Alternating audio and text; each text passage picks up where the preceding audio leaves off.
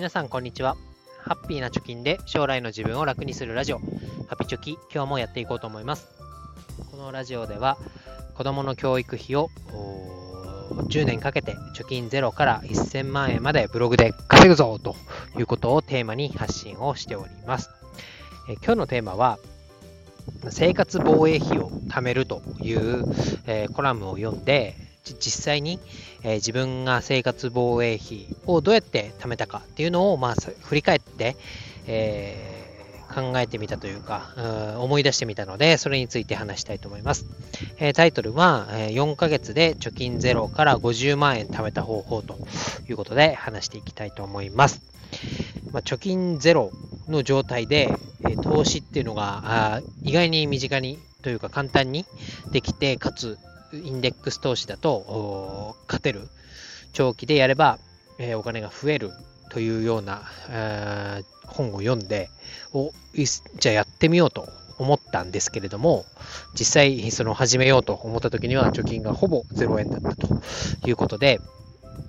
まあ、投資がしたいけどお金がないと。いうことにぶち当たりました。こういう悩み抱えてる人、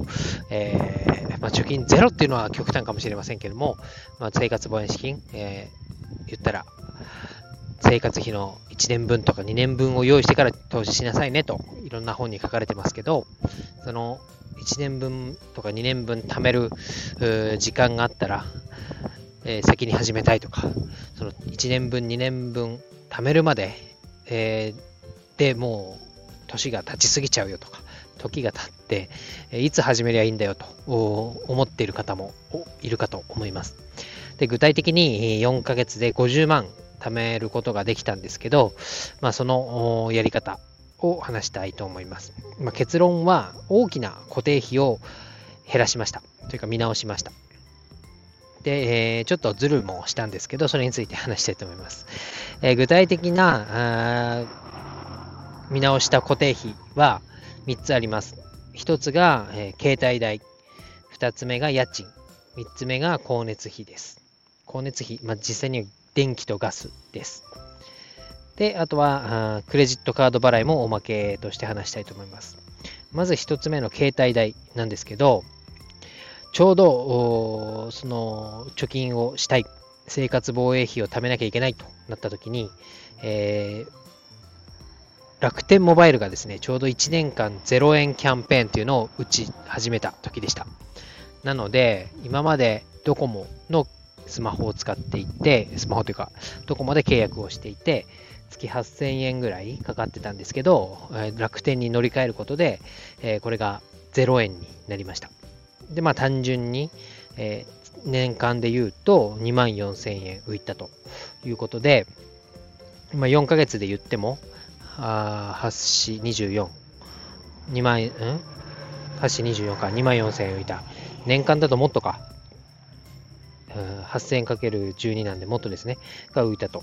いうことになります。まあ、たまたま、えー、ラッキーなタイミングで思い立ったっていうのが、えー、大きなポイントでした。で、2つ目に変更した固定費としては家賃です。で、当時は8万9000円ぐらいかな？の部屋に住んでました。ま、それは会社から近くて、えー、いいかなと思ってたとこだったんですけど、当時、今とは違う会社にで働いてまして、でそこはかなりのブラック企業でした。で、夜12時ぐらいに帰ってきて、で、7時には家を出るという生活だったんで、ほとんどまあ寝に帰ってきてる状態で、ほとんど家にもいないっていう状態だったので、だったらそんな広さを求めず、まあ、ベッドとちょっとしたご飯を食べるスペースがあればいいやということで、6万円のところに引っ越しました。で、まあ、築年数とかね、綺麗さっていうのは、8万、あ、8万、9万の家賃の前の家に比べれば、全然劣っていたんですけど、ただ、その家に求めるものっていうのは、えー、綺麗さとか広さよりも、まあ、早く帰って早く寝るっていうのが当時の、えー、一番の、えー、市場命題じゃないですけど、求めていたものだったので、もうそこの綺麗さとか、築年数っていうのは捨てて、家賃がとりあえず低くて、で、かつ、目的が達成できるところというのに引っ越しました。で、これも2万円かける4ヶ月だったので8万円の、えー、節約になりました。で、3つ目は光熱費です。で光熱費といっても、まあ、電力、電気代なんですけど、当時、えー、電力自由化っていうのになりまして、東京電力以外でも民間の企業が電力を供給できるよということで、まあ、今はなくなっちゃったんですけど、LPO 電気というのが、0円キャンペーンみたいなのを歌ってやってました。で、あまあ、そこまで大きくは、えー、削減できなかったんですけど、月大体1500円から2000円ぐらいは、電力会社を変えただけで、えー、節約になってたような気がします。まあ、これも4ヶ月で言ったら1万円になりました。で、えー、トータルこれで10万円ぐらい、えー、が単純に浮いたということになります。で、ちょっとズルがあったっていうのは、あと辞めたのが、あズルがあったというのは、ボーナスが入ったから50万円貯められたっていうのも大きな要因でした。で、その前に、えーと、クレジットカード払いっていうのも見直すきっかけになりました。で、これは、今まではもう平日っていうのはほとんど職場にいて、で、12時ぐらいまで働いて、で、7時には出ていくという生活だったんで、休日といったら寝るか、ストレス発散に何か買い物をするみたいな。爆買いをして、で、なんかもうスカッとして、また、えー、嫌だなと思いながら月曜日会社に行くみたいな生活だったので、このストレス発散で、えー、めっちゃお金を使ってました。で、この週末のね、買い物をするのも、ふとね、格安 SIM に変えたり、家賃を安いところに移住移住というか、安い家賃のところに引っ越したり、わざわざ電気代もね、えー、めんどくさいながらも、うん、今までの電気会社から違う電気会社に変えるということをやって、えー、数万円ずつ節約をしている、そんな努力をしているのに、この土日でね、思いっきり好きな洋服を買ったり、好きなだけ、えー、なんか、お腹いっぱい食べたりっていうので散財をしていて、果たしてこの家賃を安くするとか、そういう手間に比べて、この週末の散財が果たしていいのかというのをふと思ったわけです。で、今までは、そのクレジット払いっていうものは、翌月に振り込まれる給料を当てにしたり、半年先ぐらいのボーナスを当てにして、当然のようにボーナス払いとかを使って買い物をしてました。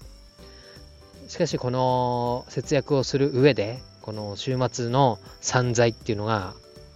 良くないなと思い始め、クレジットカード払いに頼ることがなくなってきた。で、えー、今までであれば、えー、ボーナスが入っても、ボーナス払いでもうすでに先に買い物をしちゃってましたんで、ボーナスが入った瞬間、引き落とされる。貯金が、貯金じゃない、ボーナスがゼロになるみたいなことが、ま、ざらにあったんですけど、それをやめたということで、ボーナスが丸々手元に残ったっていうのも大きな一個要因だったなと思います。まあ、ボーナスがあるから先に買っちゃおうとかね、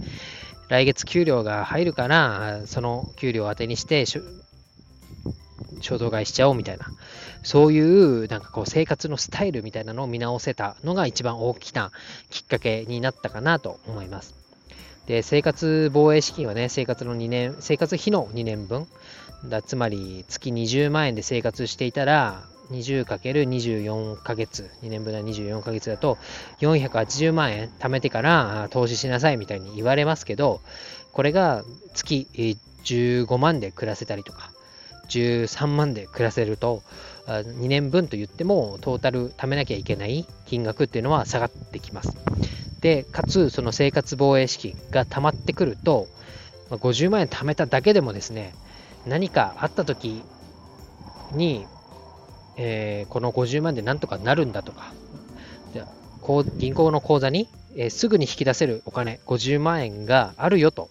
いうのは、とてもこう心の安らぎを手に入れることができました。で、その、一口に節約といっても、まあ、例えば卵がね、あっちのスーパーの方が10円安いからとか言って、遠いスーパーにわざわざ買いに行くんではなくて、こういう大きな固定費から見直しをした方が、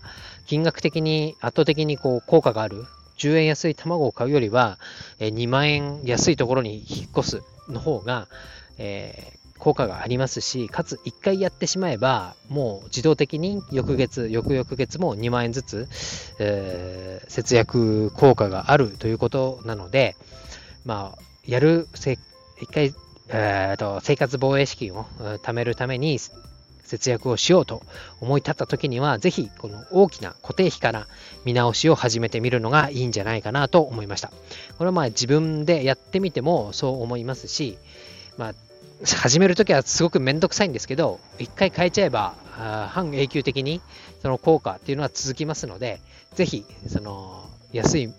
スーパーに買いに行くではなくて、え、ちょっとめんどくさいですけれども、支出が大きい固定費から見直してみるのが一番効果があるなと実感値としてありますので、ぜひこれからね、何か節約をしたいとか、生活防衛資金を貯めて投資をしたいと思っている方は、ぜひやってみたらいいんじゃないかなと思います。今日は以上です。バイバイ。